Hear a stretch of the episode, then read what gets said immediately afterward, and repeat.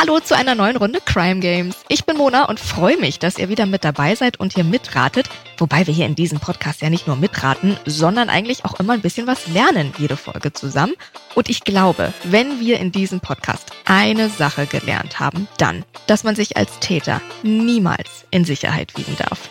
Unser heutiger Fall ist geradezu eine Drohung an alle Kriminellen, die glauben, mit ihrer Tat ungestraft davongekommen zu sein. Ja, auch wenn die Tat noch so lange her ist.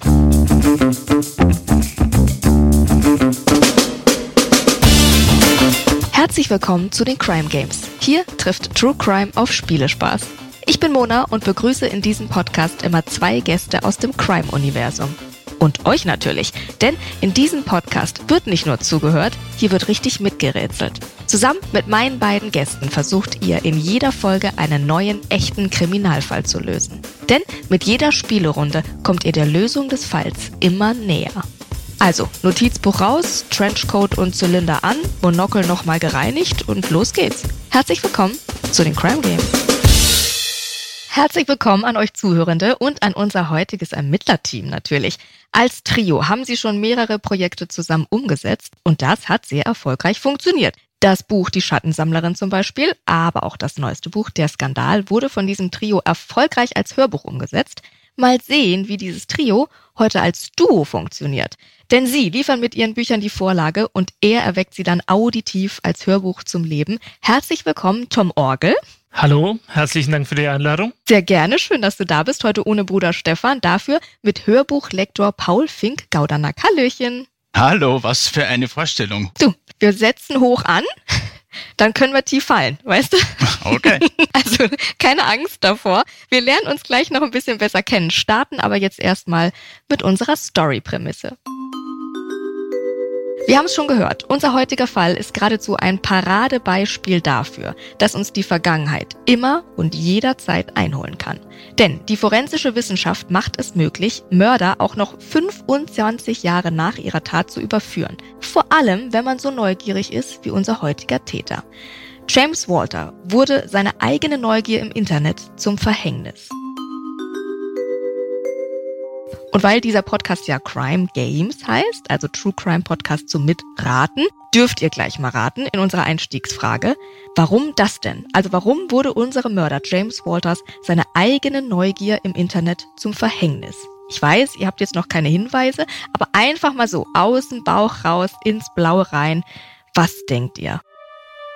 Paul schüttelt schon mit dem Kopf und denkt, ich weiß gar nicht, was die Frau von mir will. Ich, also ich nehme an, er hat ein Verbrechen begangen und war dann so dumm, es hundertmal zu googeln. Und erst dadurch ist jemandem aufgefallen. Aha, finde ich sehr gut. Tom, was sagt der Autor dazu? Ist das zu wenig ja, in, Futter oder? Nein, okay? nein, nein, nein, nein. In die Richtung würde ich tatsächlich auch fortgehen, weil ich kenne das ja mit dem Googlen, also äh, nicht als Mörder, sondern als Autor. Okay. man googelt ganz, ganz, ganz seltsame Sachen und man will nicht wissen, wer sich das dann nachher im Suchverlauf anschaut und seine Schlüsse daraus zieht. Und wenn man, glaube ich, die entsprechenden Sachen sich zusammensucht im Suchverlauf, ob da jemand schon mal an dem Ort war, ob da jemand schon mal eine Grabung gemacht hat oder weiß der Geier was, dann kann man da, glaube ich, hässliche Spuren legen. Gab's das mal, dass du als Autor irgendwas gegoogelt hast für die Recherche und dachtest, oh Gott, jetzt steht gleich SEK vor meiner Tür? Erinnerst du dich? Hm, ja, ganz so schlimm war es nicht, aber man schaut sich schon so die großen Klassiker an. Aber ich glaube, das machen ja mehrere Leute. Wie lange dauert es, bis ein Körper in Säure aufgelöst ist und solche Sachen? Klar. Ja, Google ich ständig. das ist ja ganz klar. Ja, wer macht das nicht? Nein, gar, also wirklich ganz normale Suchanfrage. Sehr schön. Wir schauen mal, wie nah oder wie weit entfernt ihr seid und starten mal mit Kapitel 1. Schatzsuche. Unser Fall führt uns nach Minneapolis. Hier geschieht im Jahr 1993 ein grausamer Mord. Das Opfer, die 35-jährige Jeannie, die als Prostituierte arbeitet, wird tot in ihrem eigenen Schlafzimmer gefunden. Sie erlitt 65 Stichwunden und die Polizei ist sich sicher, der Mörder muss auf jeden Fall skrupellos vorgegangen sein. Gefasst wird dieser allerdings nie und das, obwohl am Tatort sogar viele DNA-Spuren von ihm sichergestellt werden konnten. Wir haben was auf der Bettdecke, ein Handtuch, ein T-Shirt, wir haben einen Blutfleck auf dem Waschbecken und auch einen blutigen Fußabdruck. Doch es vergehen noch 22 Jahre, bis es im Jahr 2015 dann den entscheidenden Fortschritt bei den DNA-Tests gibt, die es ermöglicht, den Fall nochmal neu aufzurollen. Und tatsächlich, ein DNA-Abgleich ermittelt gleich zwei Treffer. einer davon gehört zu unserem James Walters. Für eine Verhaftung muss das FBI diesen DNA-Mensch aber nochmal quasi unabhängig bestätigen und daher folgen die Beamten Walters über mehrere Tage hinweg, um ihm unbemerkt eine DNA-Probe abzunehmen. Und wie es ihnen gelingt, das errätselt ihr in unserem ersten Spiel. Das Bilderrätsel. Da bekommt ihr fünf Bilder von uns, nur drei haben aber tatsächlich mit der Geschichte zu tun. Und ihr sucht euch drei Bilder raus, von denen ihr glaubt, die wären richtig. Und dann spinnt ihr eine Geschichte um diese Bilder herum. Wo lässt Walters nichts ahnend seine DNA zurück? Hier sind die fünf Bilder. Vielleicht sagt ihr für unsere Zuhörenden erstmal, was da drauf sind. Was seht ihr auf diesen fünf Bildern? Paul, kannst du die gut erkennen? Ich kann die sehr gut erkennen, ja. Danke, schieß doch los. Ich sehe zwei Eishockeyschläger und einen Puck, mhm. der dazu gehört. Oh, Albert Einstein, der mhm. die Zunge rausstreckt. Mhm. Ganz bekanntes Bild. Ein Hotdog. Mit Ketchup, Mayonnaise und Röstzwiebel. Ich glaube, es geht um die Röstzwiebel, Tom. Die sollten wir merken. Nee, nee, nee, nee, nee. Ich würde mich auf den Senf konzentrieren. Senf, Senf. Sehr oh, gut. da ist Senf auch noch dabei. Ja, ah, ja. Okay, das, das geschulte Auge des Krimi-Autors. Ich verstehe. Okay. Eine Serviette Mhm. und Boxhandschuhe. Mhm. Diese fünf Bilder haben wir. Drei sind wichtig für die Geschichte. Was glaubt ihr? Welche pickt ihr euch da raus und was für eine Geschichte spinnt ihr mir darum? Da bin ich jetzt gespannt. Herr Autor, Tom, da haben wir natürlich große Hoffnung auf dich. Ganz klar. Ganz klar, eigentlich für mich schon. Wir brauchen den Hotdog, wir brauchen das Eishockeyspiel und wir brauchen eine Serviette. Aha. Ah, Und dann? Ich denke, die Ermittler haben rausbekommen, dass der Mann sich öfter an einer bestimmten Stelle einen Hotdog holt, wahrscheinlich an so einem öffentlichen Fitnessplatz, Spielplatz, Skateanlage mit Hockeyspiel und so weiter. Und Aha. sind dann auf die Idee gekommen, der Mann holt sich einen Hotdog. Wir wissen genau, wo der steht an der Stelle. Wir stellen einfach zwei Leute hin, die eine Runde Hockey spielen. Einer Mhm. schießt ihm ganz zufällig und unauffällig einen Puck an die Birne. Ja, sehr gut. Und dann braucht man nur noch jemanden, der daneben steht, entgeistert ist und natürlich sein Taschentuch beziehungsweise seine Serviette anbietet, um das Blut abzutupfen. Hm. Zack, DNA-Probe. Jede Menge. Okay. Paul, äh, du, also Mhm, jubelnder mhm, Art und mhm. Weise, stimmst du dem Ganzen zu? Ist das so? Oder hast du noch, noch mal einen anderen Dreh? Finde ich gut, ja, bin ich an und für sich dabei. Aber. Warum dann aber ihm nicht äh, mit dem Boxhandschuh eine mitgeben, dass er, dass er blutet? Das, äh, wir sind in Minneapolis, oder? Ja. Wäre mir fast zu riskant. Ich glaube, der Albert Einstein, der die Zunge raussteckt, soll uns Richtung Speichel führen. Ich glaube, man möchte Mhm. Walters Speichel haben. Und er holt sich in der Mittagspause immer bei dem gleichen Hotdog-Stand einen Hotdog Mhm. mit Röstzwiebeln. Und dieses Mal hat FBI oder CIA, wer ermittelt? Ich hab's. FBI? Mhm. FBI hat die Röstzwiebel verbrennen lassen oder versetzt, so dass dieser Hotdog ganz furchtbar schmeckt. Ich hatte doch Ähm, gesagt, achte auf den Senf. Der ist extra Der Senf, scharf der, diesmal. der, Senf, der Senf ist extra scharf. Walter hasst scharfen Senf. Dieser Senf ist extra scharf, weswegen er angewidert diesen Hotdog ausspuckt oder in die Serviette spuckt und wegwirft und dann holen sie das Ganze aus dem Mülleimer wieder raus. Mhm. Mhm. ja, weniger Action, aber glaubwürdiger, ja. Ja. Okay, also Tom, du bleibst aber bei Hockey, Hotdog und Serviette oder switchst du um, wie Paul, auf Einstein, Hotdog und Serviette? Ich glaube, Paul liegt näher dran, auch wenn sich's in der Verfilmung langweiliger machen würde. Oder Hotdog beim Eishockey-Match. Auch gut. Weil er Fan Hm? der Minneapolis Eisbären Hock- ist. Keine Ahnung, Ja. wie heißt die, wie heißt die Hockeymannschaft Minneapolis? Ich weiß es nicht. Nein, also der Hotdog ist entscheidend. Ja. Mhm. Auf den habt ihr euch geeinigt und auf die Serviette, oder? Ist es Ja. jetzt der Einstein Und oder ich denke, die Speichelprobe und deswegen der Einstein als Hinweis auf die Speichelprobe, diese durch den Hotdog entnehmen. ja. Also, Doch. oh, ja, die Speichel, Speichelprobe über Hotdog und Serviette und das Ganze jetzt wahrscheinlich beim Boxkampf. Damit wir besonders falsch liegen. Ach Gott, ist knifflig. Sie wollen, Sie wollen seinen Speichel. So. Okay. Ja. Ich bin Das euch gewillt. Wenn ich einen halben Ton hiervon hätte, dann hätte ich euch einen halben Ton gegeben, aber es ist schon äh, richtig. Ihr seid auf letzter Strecke nochmal falsch abgebogen. Es wäre tatsächlich dann noch das Eishockeyspiel gewesen. Hm. Passt auf. Die Beamten folgen Walters nämlich zu einem Hockeyspiel, bei dem er sich dann ein Hotdog mit Senf bestellt. Sehr, sehr gut, Tom. Die Ermittler haben dann auch Glück. Walters wischt sich nämlich einfach den Mund mit dieser Serviette ab und wirft die in den Mülleimer. Und das reicht schon für die DNA. Und es ist deshalb so wichtig, dass die aber in diesem Mülleimer landet, weil das oberste US-Gerichtshof die Rechtsprechung gesprochen hat, dass erst wenn ein Beweisstück im Mülleimer landet, das dann auch als Freiwild sozusagen gilt und vor Gericht Bestand hat. Mm. Aber sehr, sehr gut. Das war also gar noch Tom, du hattest weg. recht. Gleich mhm. mit dem ersten Impuls. Ja. Das okay. Ja. Nee, nee, das war halbe halbe. Lass, lass gut sein. Das Sehr gut. Wie unser James Walter dann vor diesem DNA-Treffer jetzt aber 25 Jahre lang auf freiem Fuß sein konnte, da schauen wir uns gleich mal an im nächsten Kapitel. Vorher zu euch. Tom, mhm. ihr schreibt also unter dem Pseudonym TS Orgel, steht für euch als Brüder, Tom und Stefan Orgel. Sehr kreativ, ich weiß. Du, das habe ich nicht gesagt, das hast du gesagt. Wie ist es denn mit seinem Bruder zusammenzuschreiben, zusammenzuarbeiten? Klappt das? Weil mit meiner Schwester wäre es die Hölle in Dosen. Wir arbeiten ja nicht im selben Raum zusammen, meistens ah. zumindest. Und das macht es natürlich etwas einfacher, weil man geht sich nicht gleich an den Hals. Mhm.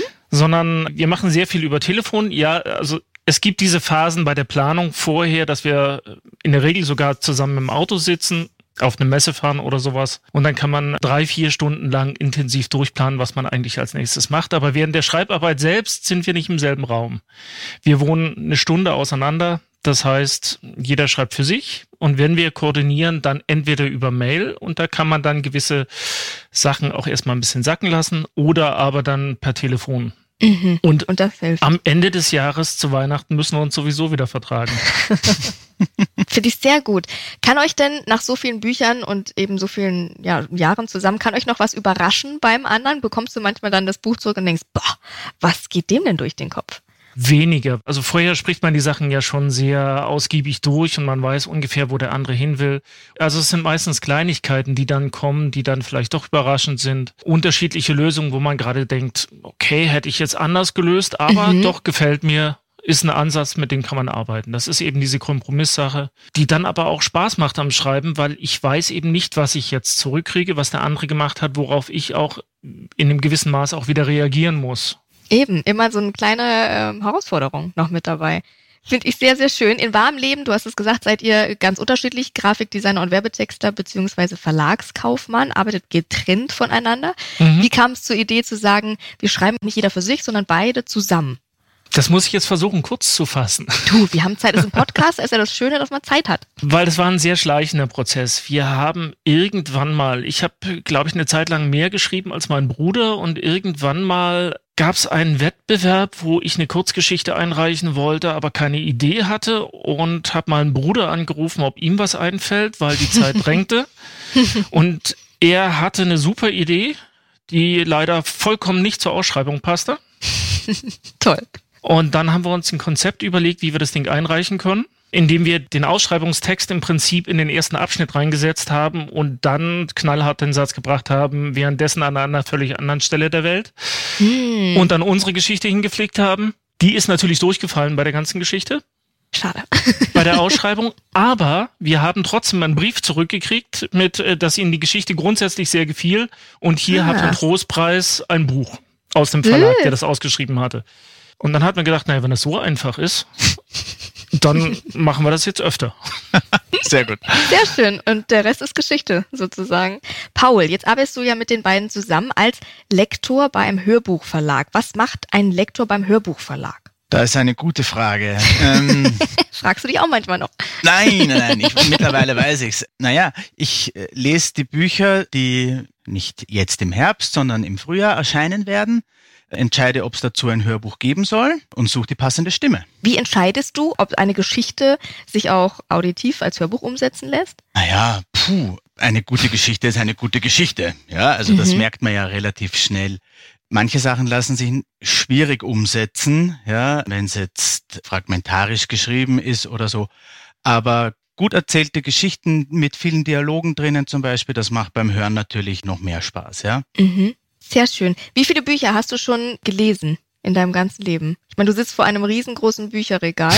Liest du auch noch als Hobby oder wie ist das? Das ist eine lustige Frage. Ich bin nämlich gerade in Elternzeit und habe mir heute einen Stapel Bücher gekauft, weil ich mir gedacht habe, ich möchte mal wieder was Entzug. lesen, was ich gerne lese und nicht lesen muss, unter mhm. Anführungszeichen. Man liest anders für die Arbeit. Da liest man natürlich auf eine Zielgruppe hin. Da liest man, habe ich schon eine Stimme im Kopf, wer ah. könnte das dann lesen? Passt das so ungefähr? Und wenn man so für sich selber liest, liest man natürlich, wie sein Hobby ist. Wie viele Bücher habe ich gelesen? Ich weiß es nicht. Mhm. Keine Ahnung. Die, die hinter mir stehen, habe ich nicht alle gelesen. Okay, wenigstens bist du ehrlich. Das ist sehr gut.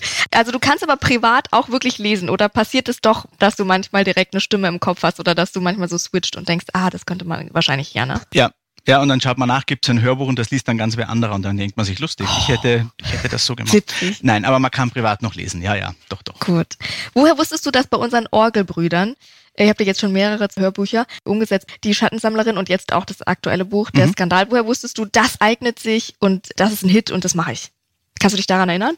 Ja, also die Schattensammlerin ist ja ein Hörspiel eines der ersten Hörspiele, das wir bei uns im Verlag so gemacht haben, dass eigentlich keine Buchvorlage geplant war. Ja, wir wollten ein Original-Hörspiel machen und haben überlegt, wer könnte das für uns schreiben. Und just als wir da überlegt haben, kam von der anderen Seite der Lektor, der Tom und Stefan betreut, auf mich zu und hat gesagt, ah, ich habe da die beiden Autoren T.S. Orgel, mhm. die wollen sich, was das Schreiben betrifft, bisschen verändern und die hätten Lust, so was Serielles zu schreiben. Ah. Ja? Mhm, mh. Wie könnten wir denn das angehen? Und ich habe auf der anderen Seite gesagt, großartig, wir suchen jemanden, der uns ein serielles Hörspiel schreibt. Und habe mich dann bei Tom und Stefan ein bisschen eingelesen, die ja, was den Plot betrifft, sehr gut sind und sehr stark in Dialogen und was Charaktere mhm. betrifft. Ja? Und Charaktere, die sofort ein Gefühl entwickeln, Sympathie oder auch Abneigung, je nachdem, wie man es mhm. macht. Ja. Und gute Dialoge ist das, was man für ein Hörspiel braucht. Und wir haben angefangen, da an diesem Plot zu arbeiten, den Tom und Stefan ziemlich schnell hatten. Ja, ist ein historischer Plot. Und wir wollten dieses Hörspiel machen und erst dann kam später die Idee daraus, ein Buch zu machen. Also so rum geht's auch. Genau. Spannend. Wir quatschen gleich weiter. Jetzt machen wir aber erstmal einen kleinen Zeitsprung in unserem Fall. Und zwar ins Jahr 2018, noch nicht so lang her. Und zwar in unserem nächsten Kapitel. Kapitel 2. Weiße Weste. Also, ich fasse zusammen, was wir wissen. 1993 Minneapolis grausamer Mord. Das Opfer, die 35-jährige Prostituierte Jeannie, die tot in ihrem eigenen Schlafzimmer gefunden wurde. Am Tatort viele DNA-Spuren vom Täter, der jedoch wird nie gefunden, bis der Fall 2015 mit neuer DNA-Technologie nochmal aufgerollt wird und zwei DNA-Treffer gefunden werden. Die müssen jetzt nochmal überprüft werden, die DNA des verdächtigen Walters und die Beamten stellen die sicher auf einer Serviette bei einem Hockeyspiel und können das vergleichen. Und tatsächlich ist Walters unser Hauptverdächtiger. Ein grausamer Mörder, der 25 Jahre zuvor eine Frau mit 65 Messerstichen ermordet hat, fragt man sich, wie hat er gelebt, diese 25 Jahre lang mit dieser Tat? Und genau das schauen wir uns mal näher an.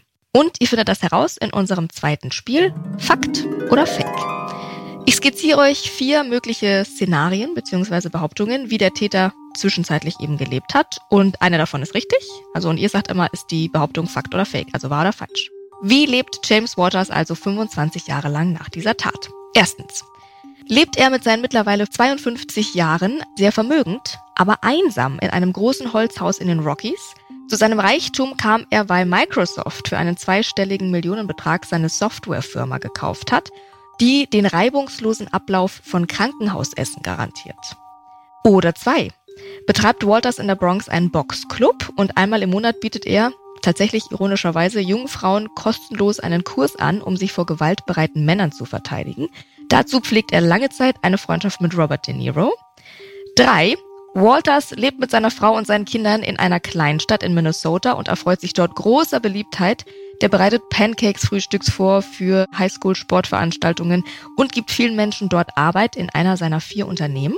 Oder lebt Walters in einem Trailerpark in der Nähe von Portland, Oregon und ist in den letzten 25 Jahren mehrfach aktenkundig geworden. Von Körperverletzungen bis Drogen, alles mit dabei, hat aber einen Hang zur Kunst und führt alle zwei Wochen mit anderen Anwohnenden des Trailerparks ein selbstgeschriebenes Musical auf, eine Mischung aus Appassionata und Starlight Express, nur eben ohne Pferde und ohne Rollschuh. Welches ist Fakt oder Fake? Nummer eins. Vermögend, aber einsam in einem Haus, weil er Microsoft seine Firma verkauft hat? Fakt oder Fake? Das würde ich ja gerne glauben, muss ich zugeben. Das passt so gar nicht. Aber Tom, was meinst du? Ich glaube, das ist, ich glaube, das ist Fake. Hm. Stimmt? Nee, ich kann nicht mal sagen, warum, aber das ist mir zu klischeehaft, dass jemand da in den Rockies in seinem Haus lebt, nachdem er an Microsoft okay. Die Software für Krankenhausessen hat mich Das klang so abstrus, dass es schon wieder wahr sein muss. Aber nein. Ja, ja, das stimmt, Fake? das stimmt. Das ist genau so ein Detail, was, ja. was so abstrus ist, dass es meistens stimmt. Das ist hässlich. Entschuldigung. Na, sehr schön gemacht. nein. Ihr bleibt bei Fake? Nein, ich glaube es nicht. Wenn er so ein Einsiedler in den Rockies wäre, dann würde er doch keinen Hotdog essen. Was? Keine Ahnung, Lachsbrötchen, ich weiß es nicht. Dear Burger. Okay. Okay. Also ihr bleibt bei Fake? Ja, Fake. Mm, ja. Gut. Das ist richtig, es ist ein Fake. Das ist schon mal nicht. So, Walters betreibt in der Bronx einen Boxclub, wo er jungen Frauen quasi Selbstverteidigung beibringt und Robert De Niro ist einer seiner Freunde dort. Einer seiner Freunde dort, das macht mich ein bisschen stutzig, ist Robert De Niro tatsächlich regelmäßig in der Bronx. Ja. Mm Damals. Achso, wir sind im Jahr 2015, gell? In der Zeitspanne der 25 Jahre zwischen Ach so, ja, so, 93 ja, ja, und ah, äh, zwischen 93, und, ja. ja. und der Aufklärung sozusagen. Robert De Niro 93, dem würde ich die Bronx schon zutrauen. ich überlege gerade, was die anderen zwei Geschichten noch waren. Ich kann noch mal sagen, mhm, dass er ja. einfach mit Frau und Kindern in einer Kleinstadt lebt, in Minnesota, total beliebt ist. Oder der Trailerpark, wo er schon mal aktenkundig geworden ist, von Körperverletzungen bis Drogen, alles dabei. Aber immer Musicals aufführt, weil er einen Hang zu Kunst hat. Welches glaubt ihr ist Fakt? Komm, machen wir es so rum. Ihr müsst euch für eins entscheiden. Also das mit ihm macht Pancakes in der Kleinstadt und alle mm. mögen ihn, das ist so, äh, das ist die schlechte Verfilmung, glaube ich. Das würde man erwarten. Also, welches ist Fakt? Und ist, ist ein Gewalttäter, aber doch irgendwie künstlerisch, ja, ich glaube, ich nehme den Boxclub. Ich glaube, es ist der Boxclub. Und du, Tom? Bei dir rattert's, das sehe ich die ganze Zeit in Denkerpose. Nein, aber ich glaube, du hast recht. Es ist der Boxclub? Der Boxclub gefällt mir an der Stelle. Besonders auch dieses mit der Selbstverteidigung für junge Frauen. Das ist ein schräges Detail, aber das kann ich mir vorstellen bei so jemandem. So als Wiedergutmachung, Überkompensation, sowas. Nö, gar nicht. Einfach Nö. als Geschäftsmodell. Das kann der trennen. Auch so dieser gewisse Hang zur Gewalt. Also Boxclub ist ja jetzt nicht unbedingt gewaltfördernd, aber ist eben auch nicht gewaltfern.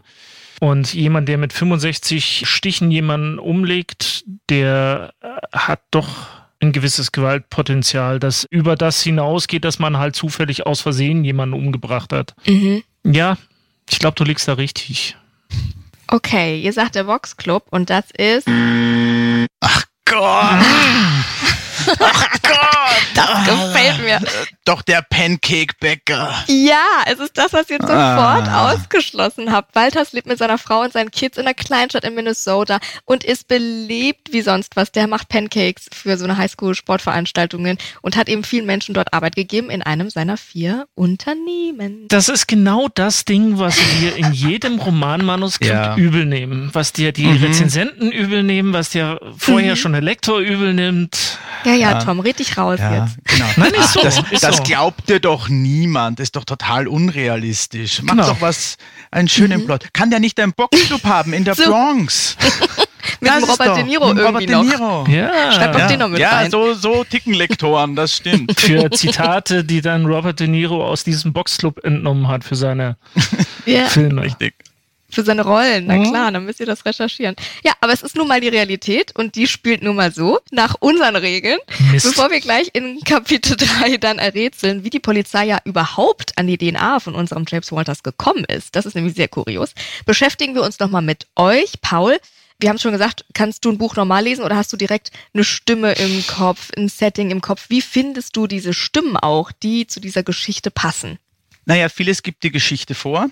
Also wenn jetzt zum Beispiel mhm. der Hauptprotagonist ein alter Mann ist, dann kann man schlecht eine junge Frau besetzen. Also kann man schon, aber funktioniert oft nicht. Oder umgekehrt wird es natürlich auch schwierig. Das Genre gibt natürlich einiges vor. Mhm. Ein Krimi muss man anders lesen können, sage ich jetzt einmal, als eine Liebesgeschichte zum Beispiel. Wie denn? Oder naja, blutrünstiger. Okay. ja? Also du, du kannst blutrünstige Stimmen von romantischen Stimmen unterscheiden.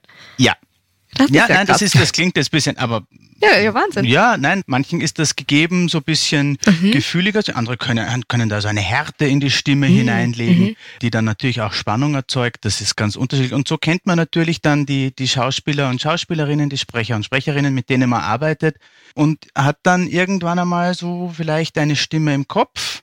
Das kann eine bekannte Stimme sein, dass man sagt, oh ja, das muss, wenn das XY mhm. liest, ja, dann wird ein Bestseller. Oder man denkt sich, ah, da, ich hätte es gern so und so, da muss ich jetzt auf die Suche gehen. Und dann mhm. fängt man an zu recherchieren. Mhm. Dass man sagt, bei Agenturen natürlich mhm. oder wir kriegen natürlich auch Bewerbungen von Sprechern und Sprecherinnen, mhm. da ist vielleicht jemand dabei, der dann wirklich auf diesen Text passt. Cool. Und dann hörst du das und dann macht's Klick und dann weißt du, die Stimme ist es. Genau. Schön. Liest du lieber oder hörst du lieber? Ich höre schon sehr gerne, muss ich zugeben. Ich lasse mir sehr gerne vorlesen. Weil du faul bist, Paul. Nein, überhaupt nicht, weil es nochmal eine andere. Ich lese auch sehr gerne. Ja, ja. eben, muss ja, ja. Muss ich ja. Aber vorgelesen bekommen, das weiß ich nicht. Das, äh, meine Mutter hat mir schon sehr viel eben, vorgelesen. Ja. Also das kommt irgendwie. Und es ist natürlich oft wenn man jetzt zum Beispiel bei von literarischen äh, Hörbüchern spricht, man kriegt auch ein bisschen eine Interpretation mit. Das ist ja, jemand interpretiert diesen Text ja auf eine gewisse Art und Weise. Mhm. Und das ist auch oft spannend zu hören. Mhm. Und Königsdisziplin ist natürlich Hörspiel. Mit Inszenierung, mit Musik. Mhm. Chindarasabum, genau.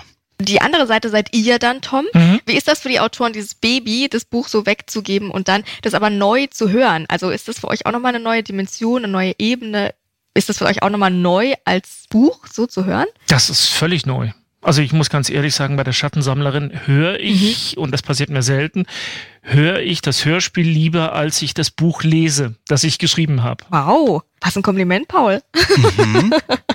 Sehr schön. Also das ist ja wirklich ein Match mit euch, das sehe ich schon. Jetzt deckt ihr ja alles ab mit euren Romanen. Die Schattensammlerin haben wir ja schon besprochen, ist historisch. Den Durchbruch hattet ihr mit Orks und Zwerge unter anderem mhm. als Fantasy. Dann habt ihr jetzt der Skandal, euer aktuelles Buch, in Biothriller geschrieben, der in mhm. der Zukunft spielt, in der unser Fleisch aus dem Labor kommt und eben kein Tier mehr für sterben muss. Alles jetzt sehr rechercheaufwendig. Was denn am meisten? Welches Genre ist am rechercheaufwendigsten? Das, was wir jetzt geschrieben haben, dieser Thriller, der ja eigentlich nicht wirklich in der Zukunft spielt, weil wir haben bis auf ganz winzige Details eigentlich nichts eingebaut, was es noch nicht gibt. Also gerade diese ganze Fleischsache, auch diese etwas futuristisch klingenden Sachen mhm. existieren zum allergrößten Teil tatsächlich. Die sind nur noch nicht in Serienreife, das ist aber auch alles.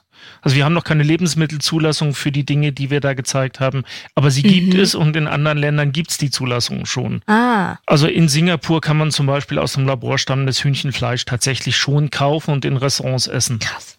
Diese Sachen zu recherchieren sind tatsächlich die schwersten, weil wenn man jetzt sagt, okay, historischer Roman, da gibt es viele Sachen, die nicht rauszufinden sind. Mhm. Es gibt viele Details, die man herausfinden kann und es gibt immer Historienfreaks, die dann auch sagen können, Mensch, das ist doch ganz bekannt, dass es Zigaretten erst ab dem Jahr 1845 gab. Ja. Und euer Buch spielt 1830 und deswegen gab es da noch keine Zigaretten. Mhm. Das muss man doch wissen. Klar. Ja, also man kann da auch ziemlich viel Zeit in der Recherche verbringen, aber mhm. man kann auch viele Sachen überblenden. Wenn wir in den richtigen, in Anführungszeichen richtigen Science Fiction im Sinne von liegt weiter in der Zukunft, 100 Jahre oder noch weiter, dann kann man nur extrapolieren, aber im Prinzip darf man auch ein bisschen raten. Okay. Aber Dinge, die jetzt spielen, die müssen dann halt stimmen. Verstehe. Das heißt, man muss noch enger recherchieren. Okay, verstehe. Hat euch was total überrascht bei der Recherche, wo ihr dachtet, das kann nicht wahr sein, dass wir in einer Welt leben, in der das passiert und wir wissen es gar nicht? Die absoluten Zahlen, was jetzt den neuen Roman angeht, die absoluten Zahlen, was Tierhaltung und Fleischproduktion angeht, Massentierhaltung, die generellen Verbräuche und auch Tierhaltung in anderen Ländern, die jetzt eben nicht Deutschland oder EU sind, die dann nochmal ein ganz anderes Level draufstellen. Mhm. Teilweise erschreckende Sachen. Also wie Tierzucht-Hochhäuser in China mit 30 Stockwerken. Mhm. Statt Freiflächen. Das sind so Details, die sind, die schreibt man teilweise nur auf dem Blatt und sagt sich, vielleicht machen wir da noch mal was anderes draus, das wird jetzt zu viel. Okay. Mhm. Auch für euch in der Recherche und dann vielleicht für den Leser. Ja. Und da braucht man Ablenkung wahrscheinlich, nehme ich an, oder auch erst. Auf jeden Fall. Mhm. Auf jeden Fall, ich kann in der Zeit keine Filme sehen, in der Freizeit dann, die einen ähnlichen mhm. Bereich abdecken oder auch Bücher lesen, die ein ähnliches Genre abdecken. Also ich muss immer für die Freizeit, für die Ablenkung ganz arg das Genre wechseln. Verstehe, na klar. Dann machen wir das jetzt auch mit der Ablenkung, und zwar mhm. mit unserem Fall, der ja wirklich jetzt eine sehr kuriose Wendung nimmt, und zwar in Kapitel 3. Wer bin ich? Ich fasse nochmal kurz zusammen. 1993, Minneapolis, grausamer Mord, 35-jährige Prostituierte, die in ihrem Schlafzimmer tot aufgefunden wird. Am Tatort viele DNA-Spuren vom Täter, der Täter aber erst nicht gefunden, 25 Jahre lang, bis 2015 der Fall dann neu aufgerollt wird, wegen neuer DNA-Technologie. Es werden nochmal überprüft DNA-Spuren des Verdächtigen und abgeglichen mit einer Serviette, die bei einem Hockeyspiel sichergestellt wurde. Und tatsächlich Waters, also der Hauptverdächtige, der 25 Jahre lang friedlich mit seiner Frau und Kids in der Kleinstadt Minnesota lebt und sich großer Beliebtheit erfreut. Jetzt wissen wir also, dass die DNA-Spur von Walters mit den Spuren am Tatort übereinstimmen. Wir wissen allerdings, dass er nach der Tat ein völlig unauffälliges Leben geführt hat und ja nicht mit der Polizei in Konflikt kam. Also bleibt die Frage, wie wurde das FBI überhaupt auf ihn aufmerksam. Also wie kamen diese ursprünglichen DNA-Spuren überhaupt mal aufs Tableau? Und das erratet ihr natürlich in Spiel 3, Betreutes Raten. Drei Hinweise bekommt ihr von mir zum Lösen des Rätsels. Zwei Bilder, eine Aussage und die sollen euch natürlich so ein bisschen auf die Lösung dieses Falls bringen. Ihr beschreibt mal, was ihr seht für unsere Zuhörenden und dann schauen wir mal, was ihr da draus macht. Also die Frage nochmal, wie wurde die Polizei auf unseren Mörder James Walters überhaupt aufmerksam mit dieser ursprünglichen DNA? Der erste Hinweis ist ein Bild. Vielleicht beschreibt ihr erstmal, was ihr da seht. Tom, wie würdest du es beschreiben als Autor in einem Buch? Das ist ein Mann in historischer Kleidung, vermutlich Hunde in einen Spitzhelm, einen Säbel, Reitstiefel, Tunika, Pumphosen und einen fellbedeckten Mantel. Mhm. Was schon sehr nah dran ist, ist der berühmte Mongolenherrscher Genghis Khan, mhm. der da ist. Hinweis 2, ein Satz. Paul, magst du den mal vorlesen? Genetiker haben herausgefunden, dass Genghis Khan seinerzeit so viele Kinder gezeugt hat, dass mittlerweile 16 Millionen Menschen leben, die man als Nachfahren identifizieren kann. Mhm. Und Bild 3, was seht ihr da? Tom, magst du nochmal sagen? Ein Stamm eines gefällten Baums, mhm. wo man den Anschnitt aussieht und ein Pluszeichen, das es mit einem lebenden Baum verbindet. Mhm. Worauf wollen wir da hinaus? Vermutlich auf einen Stammbaum. Sehr gut, super. Und worauf wollen wir bei allen drei Dingen hinaus? Könnt ihr euch da eine Geschichte zusammenspielen? Den Genghis Khan, der Fakt, dass er so viele Kinder gezeugt hat, dass mittlerweile 16 Millionen lebende Menschen als Nachfahren identifiziert werden konnten und Stammbaum. Tut sich da was in euren Köpfchen? Tom, möchtest du anfangen? Eigentlich nicht wirklich. Nicht wirklich. Ähm. Paul, tut sich was bei dir? Joker. Nee, sag mal. Okay, also man hat 1993 diese DNA gefunden. Genau. Genau. Und man hat die DNA von Genghis Khan und weiß, dass 16 Millionen Menschen von ihm und konnte da einen Stammbaum zeichnen von Genghis Khan mhm. nachkommen und weiß jetzt, dass diese DNA, die 93 gefunden wurde, da auch hineinpasst, aber ich weiß noch nicht, wie wir die zu dem Walter kriegen. Brauchen wir den Genghis Khan an der Stelle tatsächlich so, oder nur den Hinweis auf die Stammbaumgeschichte? Na, oder du sagst ein Verwandtschaftsverhältnis. Irgendwer mhm. anderer ist mhm. irgendein anderer Krimineller, dem hat man die DNA abgenommen und jetzt kann man sagen, ah, okay, die müssen irgendwie verwandt sein. Der hat Kinder. Der hat Kinder, oder ja, ah, Walters Bruder, Vater, Onkel. Ja, irgendwie sowas. Irgendjemand aus seinem Stammbaum ist erfasst worden, DNA erfasst worden und es war nah genug dran, um auf ihn zu kommen. Genau, das heißt, wir brauchen den Genghis Khan gar nicht. Er ist gar nicht mit Genghis Khan verwandt. Nein, einer seiner engsten Verwandten. Walters Onkel ist straffällig geworden und mhm. von dem hat man die ah. DNA genommen und dann ist aufgeploppt, hey, die DNA aus dem Jahr 93 passt da irgendwie dazu. Da gibt es ein Verwandtschaftsverhältnis. Die ist nah dran, mhm. aber eben nicht das gleiche, nah also muss es aus seinem Umfeld sein. Genau. Oder könnte es aus seinem Umfeld sein, ja. Genau. Und dann hat man geschaut, wer, was hat ein James Walters, nennen wir ihn jetzt James, seinen Onkel. Nein, er heißt ja schon James. Er heißt schon James. er heißt schon James. Mit, mhm. äh, was hat jetzt Mike James Walters? Senior. James Senior. Ja. Was hat jetzt Mike Walters für männliche Verwandte und da ist man auf ihn gekommen. Aha. Ich glaube, wir brauchen den Genghis Khan gar nicht. Oder sie sind auch zufällig mit Genghis Khan verwandt. Die haben schlicht und einfach, um diese Genghis Khan-Geschichte nachzuweisen und nachzuverfolgen, DNA-Massentests gemacht, beziehungsweise äh, mhm. weitläufig Proben genommen, um nachzuschauen, wo taucht Genghis Khan auf. Und in einer dieser Proben ist etwas aufgetaucht, was eben dem von der Crime Scene sehr nah kam. Also unser Mörder war bei diesem Massentest dabei und dann hat man gesagt, hä, die DNA kennen wir doch von dem Mord. So meinst der, du? Der Mörder selber vielleicht gar nicht so, weil ich glaube, der wäre vorsichtig genug, sich selbst nicht die DNA abnehmen zu lassen. Okay. Außerdem hätten sie sie ja dann gehabt, aber ein Verwandter. Ja, oder okay. anders, ganz anders. Mhm. Unser Fall ist nicht der einzige, wo eine DNA-Spur noch offen ist. Und jetzt hat sich das FBI gedacht, wir sagen, der Schatz von Genghis Khan ist gefunden worden. Sein Erbe kriegt alles. Und wer beweisen kann mittels DNA, der kriegt den ganzen Schatz. Und ein Haufen Amerikaner haben ihre DNA eingeschickt. Auch James sozusagen, auch, auch James. Und dann konnte man diesem Verbrechen zuordnen. Und wahrscheinlich 500 andere auch noch. Da guckt Tom sehr kritisch. ja, ich, ich glaube nicht ganz dran, dass dieser Mann tatsächlich seine DNA eingeschickt hat. Ich könnte mir vorstellen, dass seine Kinder gesagt haben, komm, lass mal gucken. Dass er so unvorsichtig ist und freiwillig seine DNA irgendwo zu einer Probe einschickt, äh, weiß ich nicht. Also Tom ist es zu weit weg und wir haben ja schon einmal festgestellt in dieser Podcast-Folge, dass die Realität doch eine andere ist. Ich löse es auf. Mir ist es nah genug, was Paul gesagt hat. Passt okay. auf. Noch ein bisschen skurriler. Walters hat seine DNA tatsächlich bei einem privaten Analyseunternehmen selber eingereicht, um über einen Online-Genanalogie-Website mhm. einen Stammbaum und genetische Hintergrundinformationen einfach über sich selber zu erforschen und zu gucken, bin ich einer von diesen Nachkommen, der von Genghis Khan. Und viele wissen eben nicht, dass in einigen Fällen diese privaten Unternehmen mit dem FBI zusammenarbeiten und tatsächlich wird Walters DNA-Analyse in eine solche Datenbank eingespeist, die zusammen mit dem FBI Cold Cases löst. Daher die beiden Treffer beim FBI als selber eingereicht. Dingelingeling, da gibt's ein Match. Die DNA-Proben auf der Serviette waren dann nur noch mal die Bestätigung, dass es tatsächlich seine DNA jetzt ist. Er wäre also vermutlich davon gekommen, wenn ihm nicht diese Neugier im Internet nach seinem Stammbaum verraten hätte. Mhm. Jetzt wird, äh, ja, so wird unser James Walter dann, in Wirklichkeit Jerry Westrom übrigens, zu einer lebenslangen Haft wegen Mordes verurteilt und Chefgenealoge äh, bei Paraben Nanolabs Moore, so heißt eines von diesen privaten DNA-Analyseunternehmen, sagt, diese genetischen Genealogie hat eine unglaubliche Kraft zur Identifizierung des Menschen und ist revolutionär für die Strafverfolgung.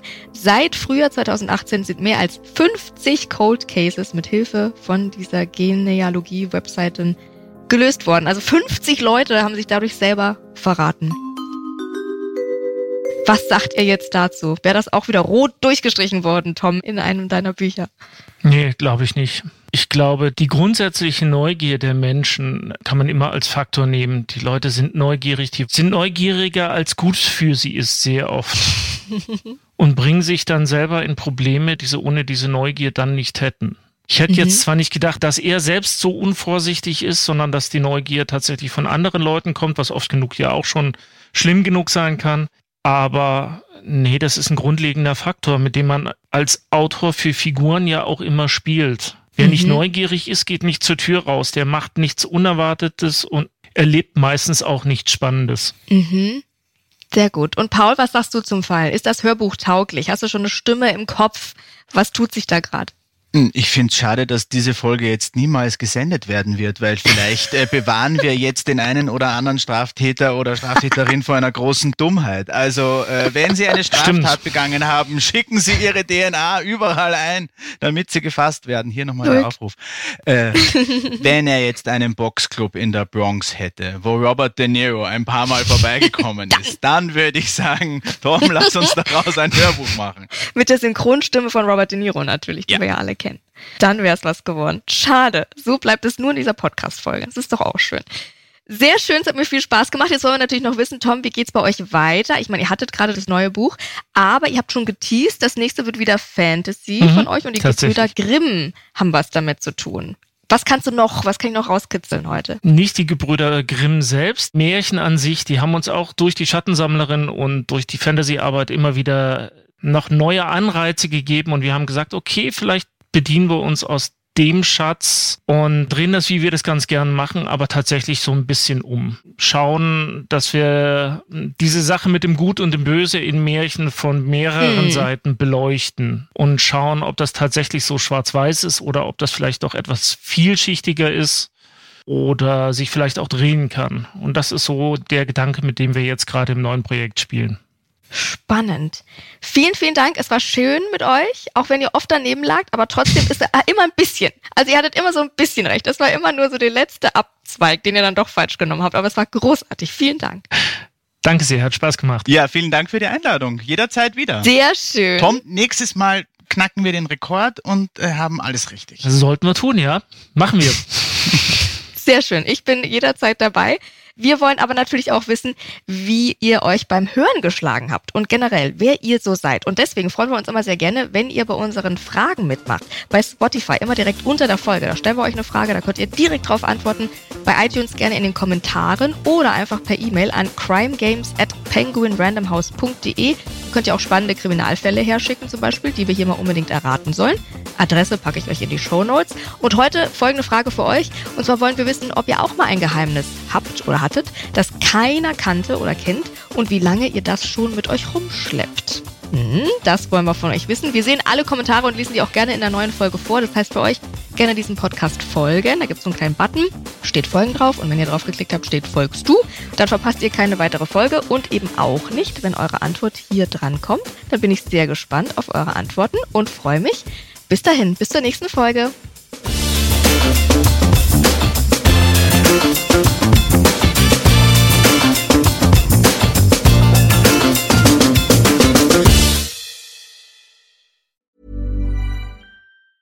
Hi, I'm Daniel, founder of Pretty Litter. Did you know cats tend to hide symptoms of sickness and pain? I learned this the hard way after losing my cat, Gingy. So I created Pretty Litter, a health monitoring litter that helps detect early signs of illness by changing colors, saving you money and potentially your cat's life. Pretty Litter is veterinarian developed, and it's the easiest way to keep tabs on your fur baby's health right at home. Go to prettylitter.com and use code ACAST for 20% off your first order and a free cat toy. Terms and conditions apply. See site for details.